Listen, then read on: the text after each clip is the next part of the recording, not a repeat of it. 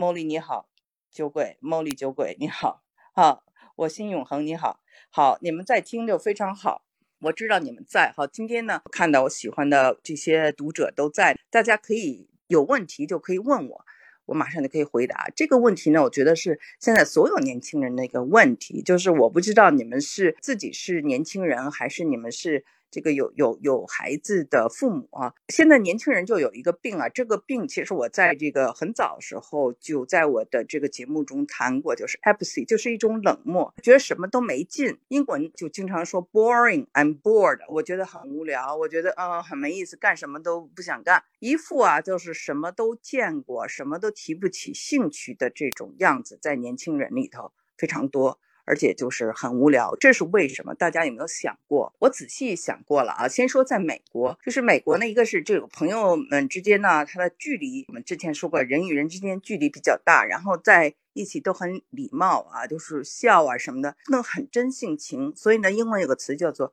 plastic，就是假花嘛，就是一种比较假的一种关系的很多，特别真诚的是很少的，因为人要保持距离嘛，而且有这种法律意识嘛。学校子其实规定就是之前也讲过啊，这这个怎么惩治犯错的小孩？因为中国那种互相啊看不上，说我我弄死你，可以这么说，在这儿你说这么一句话，你就完了，你就犯法了。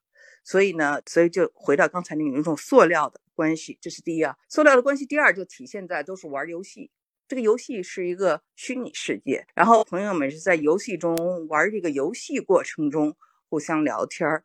也是建筑在这样的一个关系上，所以呢，还是一个词儿 plastic。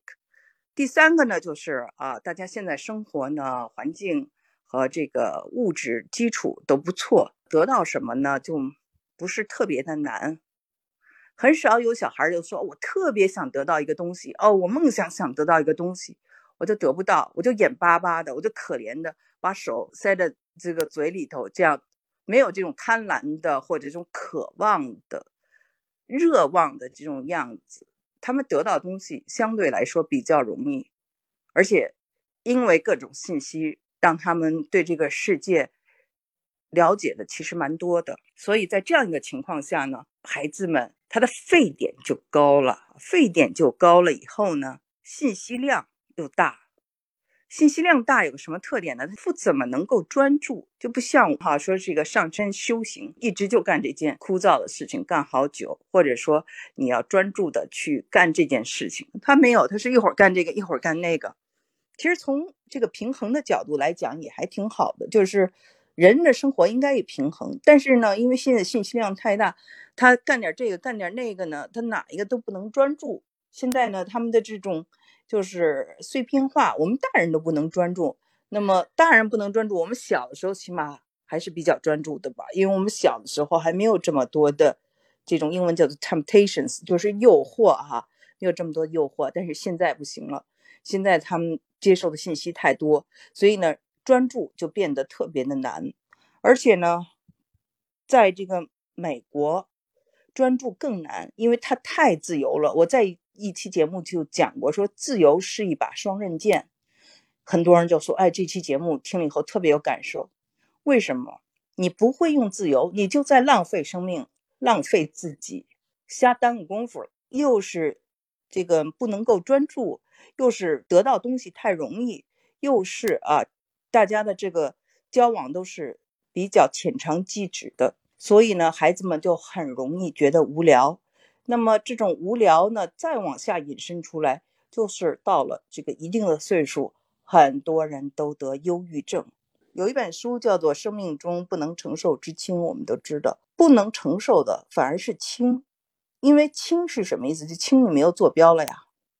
你就像你在一个大海中航行，哇，广阔的大海多么的自由，多么的美好，蓝天白云，看不到边，也没有方向。也不知道去哪儿，行，你的船上有足够吃的，但是你真的就在这大海里这么久的待着，看到的全是一样的景色，然后你的这种自由，一会儿到这儿，一会儿到那儿，你也不知道去哪儿，一切都是未知。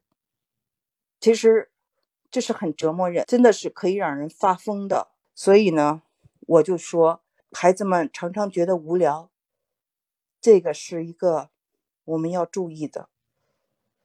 他是生命啊，缺乏那种深沉的感受，还有他的生命缺乏那种积极的体验的时候，发出来的一种呼救。如果你的孩子老觉得无聊，一定要留意了。那么现在看到有很多人跟我在上面啊打招呼了，我跟你们也问好啊。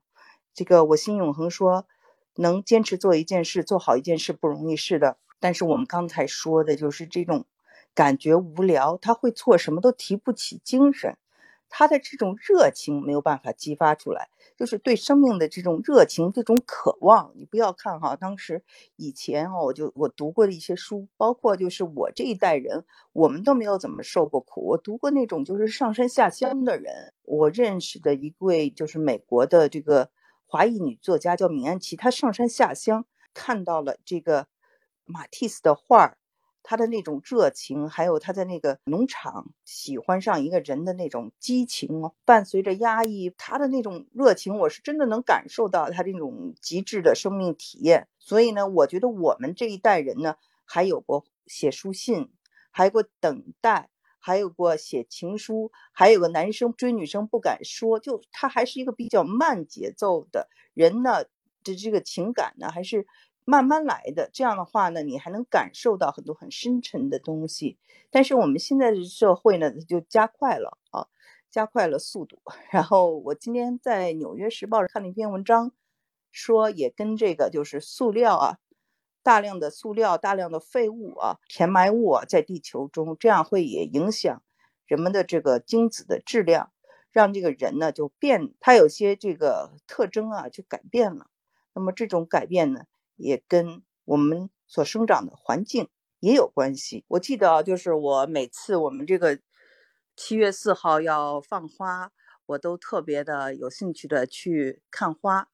我们家孩子说：“妈妈，你没见过放花吗？你在中国还看的还少吗？而且你每年都看放花，你怎么还有那么有兴趣？”他们都没有什么兴趣。还有前不久我们这儿下雪。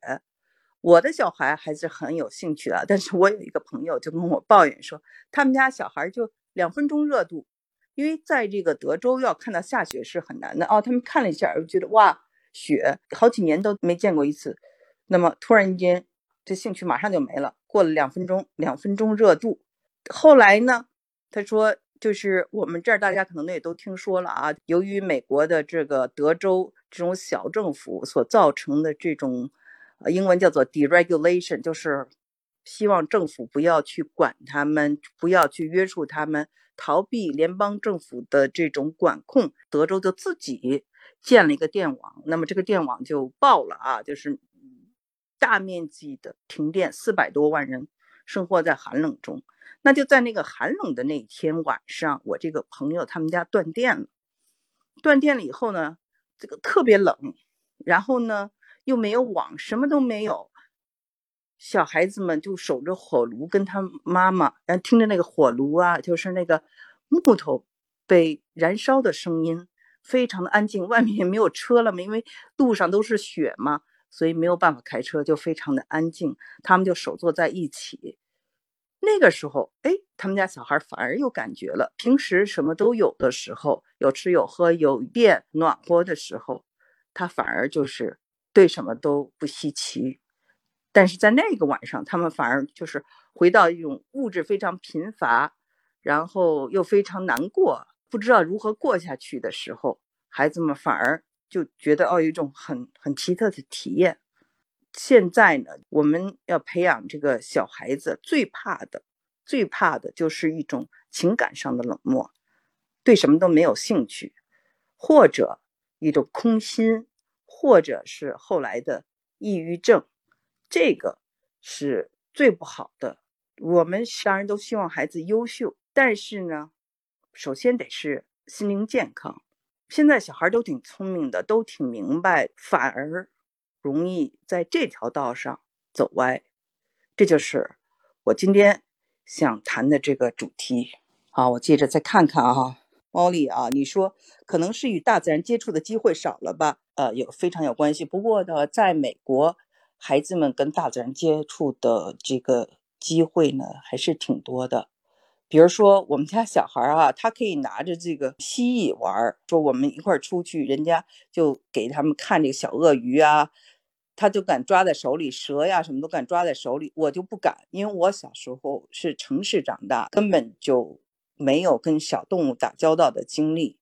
他们还养过兔子啊，就是很喜欢这种宠物啊，所以呢，那个每家都有院子，我有的朋友家里 院子里还养鸡呀，就是真跟这个农场一样了。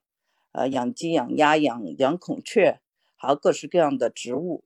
我觉得这个会有帮助啊，让他们呃亲近大自然，呃，这个会给他们很多帮助。但是我就是觉得可能是这种中产阶级吧，中产阶级他就是一切都太习惯了，以后就像空气一样，他他只有失去的时候，他才发现哦，这个东西是很珍贵的，比如电是很珍贵的，温暖是很珍贵的。